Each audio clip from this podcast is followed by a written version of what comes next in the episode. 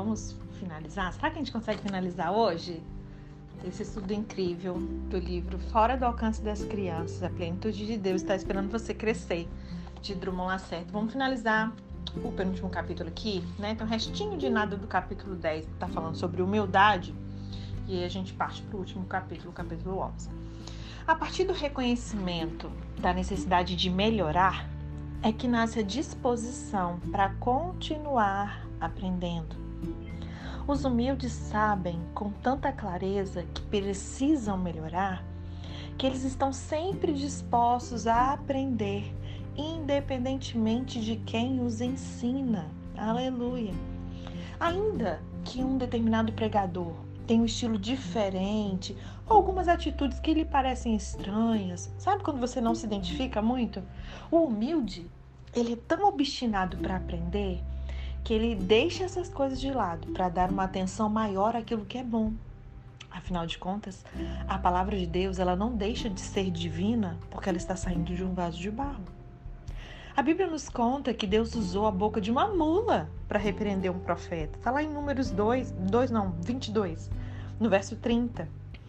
A palavra de Deus, ela não perdeu o seu caráter sagrado por estar na boca daquele animal. E pessoas humildes, elas sabem disso. Elas estão dispostas a aprender lições divinas nos lugares mais improváveis. Tudo fala com elas. Quem aí se identifica? Como a gente costuma brincar, né? Tudo vira pregação, tudo vira uma palavra, tudo ali fala. A gente vê Deus em tudo. Deus usa qualquer coisa, tudo, para falar com a gente. Os erros dos outros ensinam o que elas precisam evitar. Os acertos mostram o caminho que devem trilhar.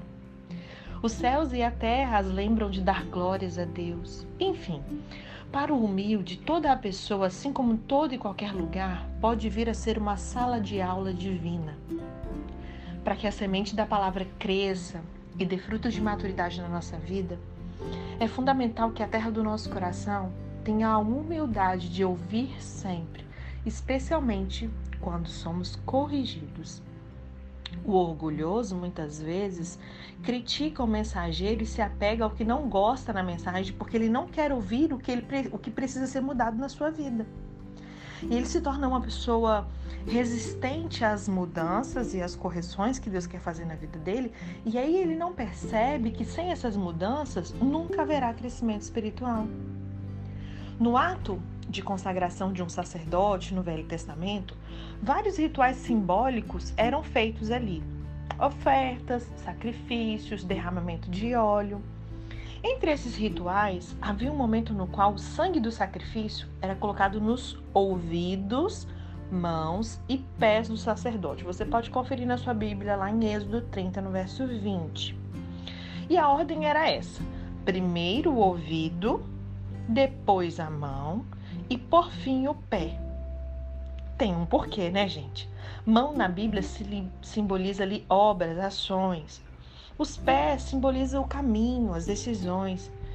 Então, antes do sangue tocar as ações e decisões, tinha que tocar o que primeiro? Os ouvidos. Pois para mudar as nossas ações e decisões, Deus ele primeiro toca nos nossos ouvidos. E a razão pela qual muitos cristãos continuam agindo e decidindo de forma imatura é que eles não têm permitido que Deus os influencie através dos ouvidos. O orgulho, ele é um pecado terrível, porque ele atrapalha essa mudança das mãos e dos pés. Se você repreende alguém que mentiu, mas que manteve um coração humilde, ele, ele vai se arrepender. Se você corrige alguém que roubou e que é passivo de ensinamentos, ele vai te ouvir. Mas se você tentar com alguém que roubou, mentiu e além do mais é orgulhoso, você sabe que ele dará várias desculpas, mas ainda assim continua, continuará escolhendo agir da mesma forma.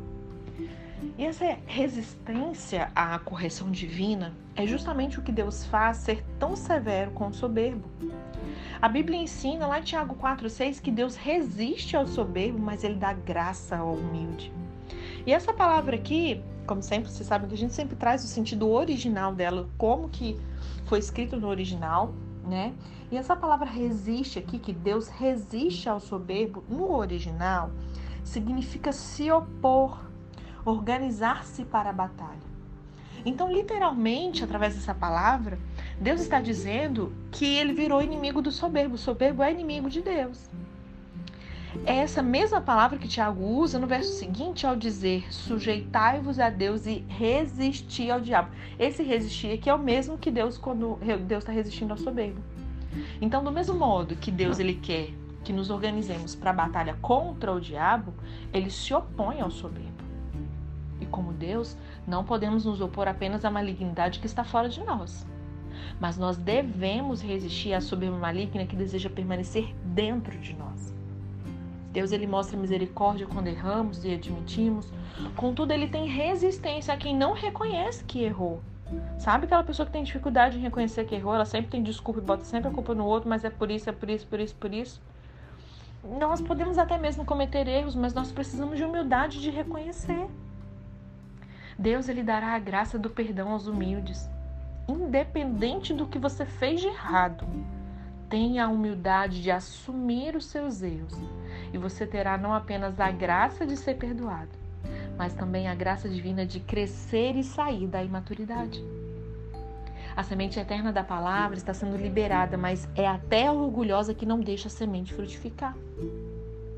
Quando Deus se manifestar na sua vida, seja um solo humilde para recebê-lo, pois a humildade é a reação correta à ação de Deus. Não se contente apenas em ficar perto da semente.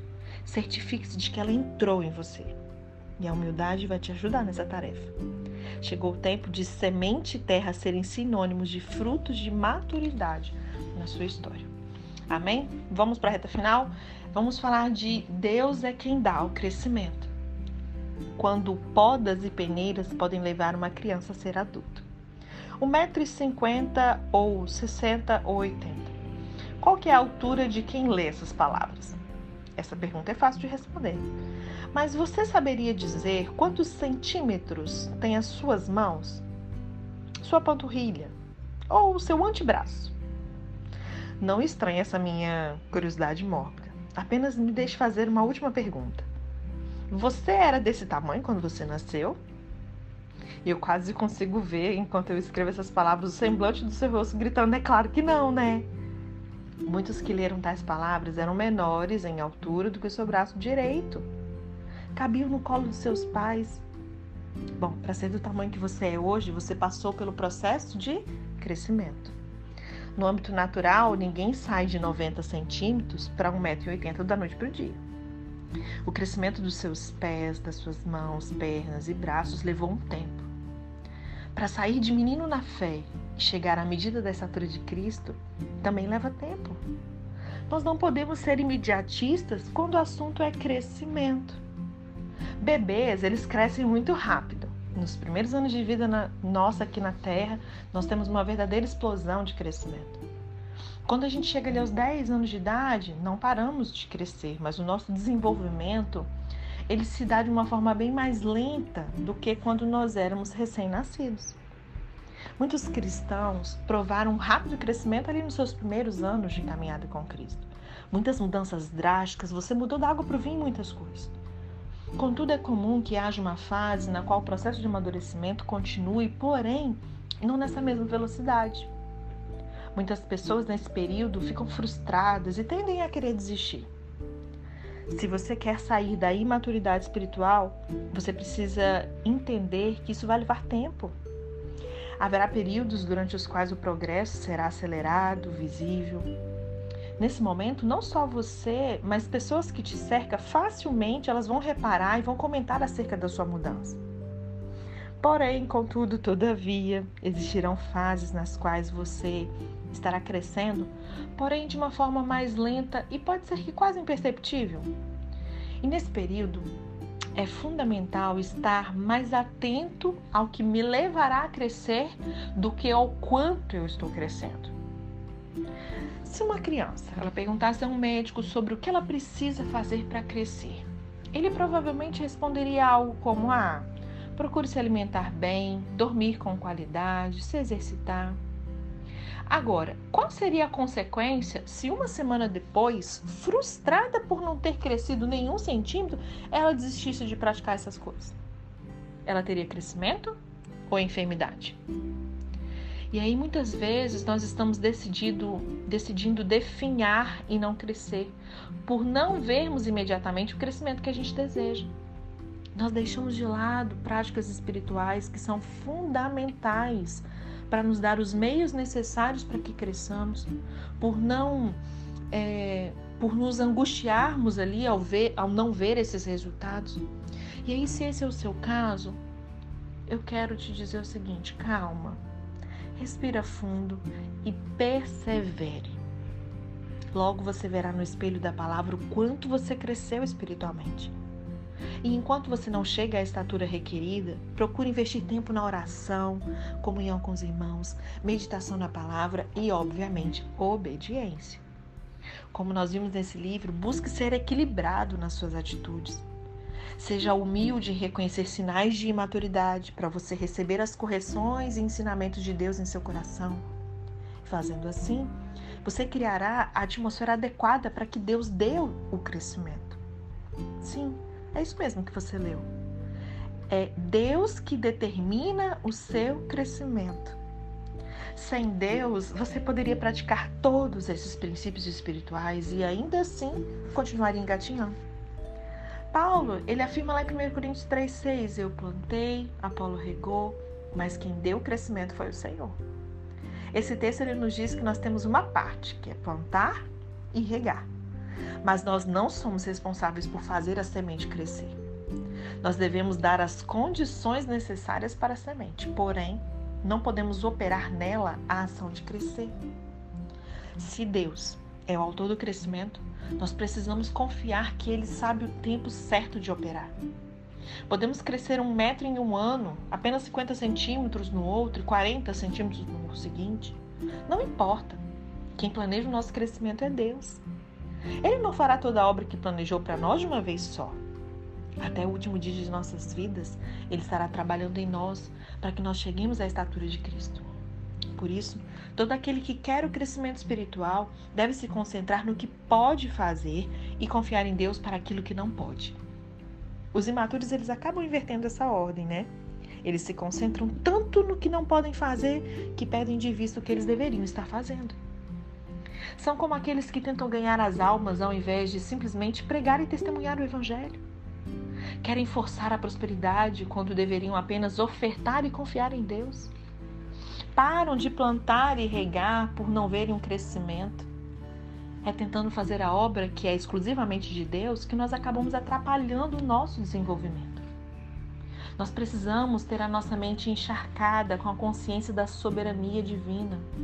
Afinal, até para aquilo que é nossa responsabilidade, nós necessitamos que Deus nos capacite.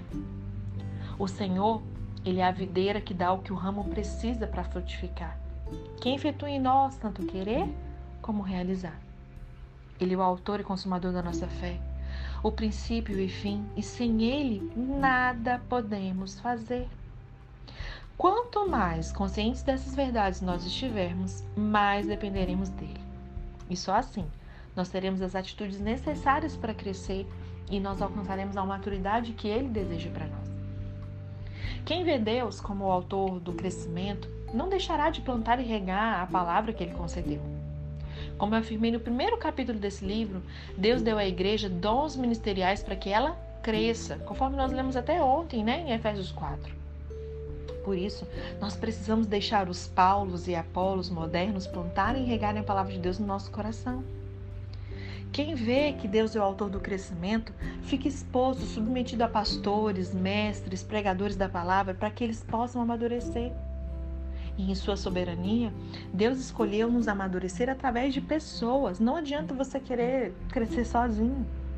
Só os imaturos acham que podem crescer sem estar sobre a batuta de um líder e sem relacionamento com pessoas maduras. Quantas pessoas se achegaram a mim, sabe, num determinado tempo, elas falaram assim: não, chegou o tempo de eu caminhar sozinha. E literalmente sozinha. E eu falo: ai, não vai por esse caminho. Mas fazer o quê? As pessoas têm um livre-arbítrio. São o quê? Imaturos, que acham que podem crescer sem estar sobre a batuta de um líder e sem relacionamento com pessoas maduras.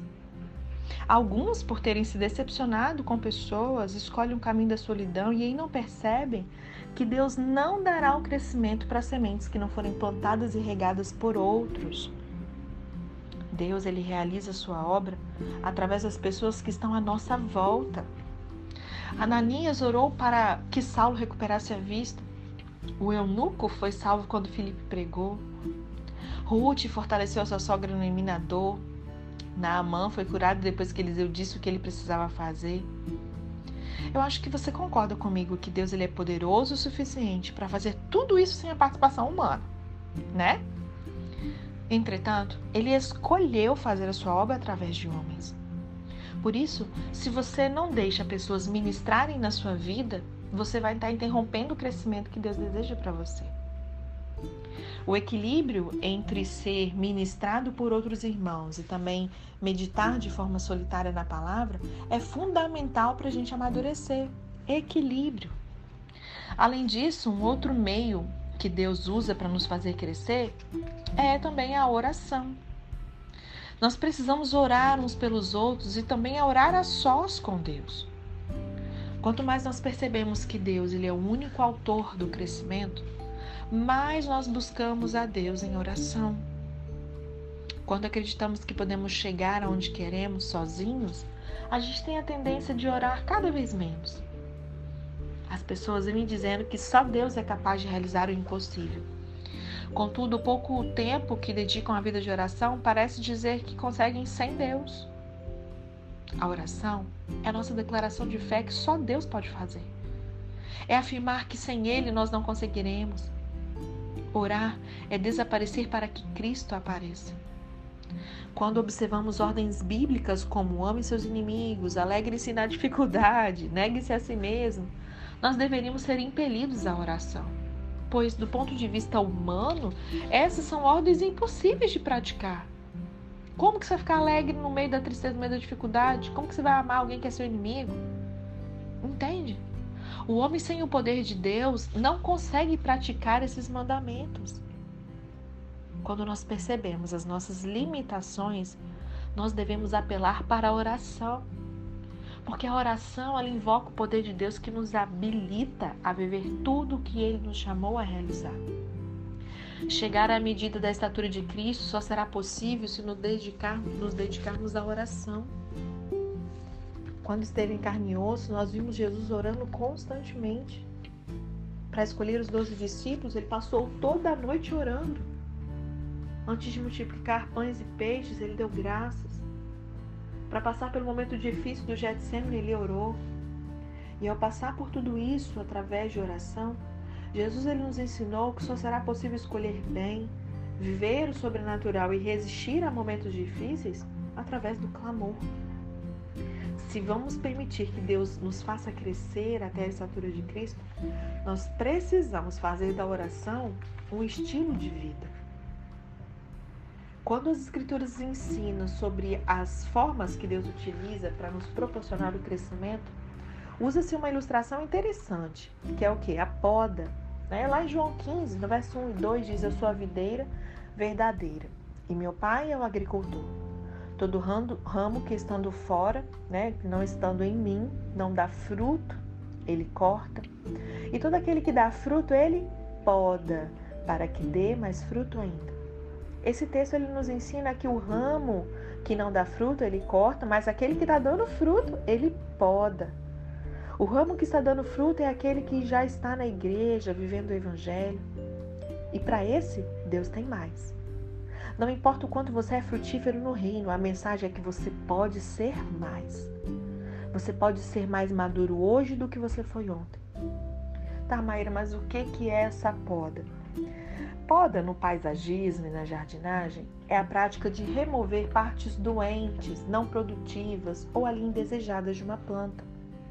A proposta da poda é dar forma à planta controlando ou direcionando o crescimento dela, mantendo a sua saúde ou aumentando-lhe o rendimento e a qualidade das flores e dos frutos. A poda ela feita pelo agricultor, ela visa retirar do ramo partes doentes e desnecessárias, para que ele possa dar mais fruto. É interessante pensar que mesmo dando fruto, galhos e partes doentes se desenvolvem no ramo. Aleluia! De forma que necessita da poda. O líder que você está vendo numa célula crescer, se multiplicar, por exemplo, você não percebe esse galho da soberba crescendo no seu coração muitas das vezes. Fruto e doença, eles crescerão no mesmo ramo, se não houver a poda do agricultor. Essas partes doentes e desnecessárias, elas podem impedir o ramo de dar mais fruto. Os discípulos de Jesus também precisaram ali dessa poda. O mestre diz ali em João 15, no verso 2 e 3: Todo ramo que estando em mim não dá fruto, ele corta, e todo aquele que dá fruto, ele poda para que ele dê mais fruto ainda. Vocês já estão limpos pela palavra que lhes tenho falado. Por causa da palavra de Cristo, os discípulos já estavam limpos. A poda havia sido feita na vida deles através da palavra. É isso que nós temos feito aqui dia após dia. Nós temos sido podadas pela, lavadas e limpas pela palavra. Quando nós nos expomos à palavra de Deus, ela retira de nós o que pode nos impedir de dar mais fruto. Porém, se não ouvimos a Deus ou desobedecemos à sua direção, ele pode usar situações para nos podar. Jesus ele alertou a Pedro de que ele negaria ele três vezes. E ao invés de ouvir o que Jesus dizia e clamar por ajuda, Pedro, ali no alto da sua autossuficiência, disse que jamais negaria a Cristo. E sobre essa situação, Jesus disse: Simão, Simão, Satanás pediu vocês para peneirá-lo como trigo, mas eu orei por você para que a sua fé não desfaleça. E quando você se converter, olha só, ele vira para Pedro e fala: Então, quando você se converter, Pedro, ele já era discípulo de Cristo também. Estava andando há três anos ali com Cristo, gente. E aí Pedro, Jesus fala na lata dele, ó, você não é convertido ainda, tá, queridão? Você tá achando que tá abafando, né? Que morreria por mim, mas então, quando você se converter, fortaleça os seus irmãos. Aleluia. Quantas pessoas não estão maduras o suficiente para serem corrigidas assim por um líder, por um mestre, né? Pense, gente. Jesus virá para Pedro, o líder dele, virar e falar assim: quando você se converter, fortaleça seus irmãos. Quantas pessoas achariam um absurdo um mestre, um líder falar isso? Quem essa pessoa pensa que é? Eu já contei para vocês uma experiência que eu tive. Quando eu ouvi, já depois de muitos anos na igreja, a minha pastora falou assim: só se você estiver disposta a se converter. Eu falei, oi, como assim? Já sou convertida? Era aqui, ó, Jesus falou para Pedro. Jesus ele não orou para que a situação não acontecesse. O clamor do mestre era para que a fé do seu discípulo não desfalecesse. Cristo ele descreveu a situação que Pedro iria passar da seguinte forma: peneirar como trigo. O processo de peneira ele é feito é, com o fim de retirar toda a impureza né, que cerca o grão de trigo. Trata-se de uma seleção para retirar tudo o que não é bom do trigo, para que depois da peneira somente permaneça o que será aproveitado. A, peneira é um processo semelhante à poda. Pedro ele não seria destruído pela situação, ele seria apenas peneirado, podado, para que ele pudesse ser um excelente grão de trigo e assim fortalecesse os seus irmãos. No processo de amadurecimento, nós passamos por peneiras, as quais podem, num primeiro momento, parecer que estão, sabe, nos destruindo. Parece que aquilo é insuportável. Porém, no final, elas vão servir para podar as impurezas e produzir um cristão melhor e mais maduro, capaz ali de abençoar a outros. A aprovação da vossa fé produz perseverança e com ela integridade, conforme Tiago 1, verso 2 a 4. A poda, ela não vai nos destruir, ao contrário, ela vai nos fazer crescer. E muitas vezes, no momento que você está sendo podado, parece que você está sendo destruído. Sabe quando você vê alguém podando uma árvore você fala: Nossa, ele vai acabar com a árvore, está acabando com tudo, por que está cortando? Calma, confia. Eu já vi muitos pais e filhos sofrendo no primeiro dia da escolinha do filho, por exemplo. Os pais ficam com o coração na mão por deixar os seus filhos durante tantas horas longe deles. Especialmente quando vê ali o filho chorando, pedindo que não os abandone. Porém, mesmo com o choro e a reclamação dos filhos, nenhum bom pai desiste da ideia de colocá-los ali na escola. pois no colégio a criança conhecerá novos professores, criará novas amizades, aprenderá coisas novas. Ou seja, mesmo que o processo doa nos filhos e nos pais, nenhum bom pai deixará o sofrimento impedir o amadurecimento que os seus filhos terão no colégio. E muitas vezes parece que Deus está levando os seus filhos para o sofrimento, mas Ele está apenas nos deixando na escola. Olha só o que Deus fez com o povo de Israel. Está lá em Deuteronômio 8, Deuteronômio 8, verso 2 e 3. Lembre-se de como o Senhor, o seu Deus, os conduziu por todo o caminho no deserto durante esses 40 anos, para humilhá-los e pô-los à prova, a fim de conhecer suas intenções e se iriam obedecer aos seus mandamentos ou não. Assim ele os humilhou e os deixou passar fome, mas depois os sustentou com maná que nem vocês e nem seus antepassados conheciam, para mostrar-lhes que nem só de pão viverá o homem. Olha o que Jesus falou para Satanás aqui, de onde ele tirou. Mas de toda a palavra que procede da boca do Senhor. Foi Deus quem os guiou pelo deserto. O deserto ali é símbolo de adversidade. O final da peneira do deserto os levaria à confiança de que nem só de pão viverá o homem. Quando Deus os libertou do Egito, o Eterno os estava arrancando de uma provisão natural para que eles aprendessem a acreditar numa provisão sobrenatural. Eles viveram do pão da terra, mas agora eles tinham que aprender a viver do que Deus desse a eles. E a Bíblia diz que foi o Espírito Santo que guiou Jesus ao deserto, lembram? Lá em Lucas 4, no verso 1. Na primeira tentação pela qual o mestre passa, o diabo sugere que ele transforme pedra em pão. Jesus usa exatamente esse texto de Deuteronômio para dizer que nem só de pão viveria um homem, mas toda palavra que procede da boca de Deus. E apesar de estar sem o alimento da terra, Jesus sabia que o seu sustento vinha do céu. As nossas peneiras e podas é, vêm para retirar a nossa dependência do natural e colocar o nosso foco naquilo que Deus diz. Seu ministério, sua vida não dependem da terra, mas do pão que vem do céu. E muitas vezes Deus tira pessoas, recursos, elogios, e com isso a gente acha que Deus está sendo mal.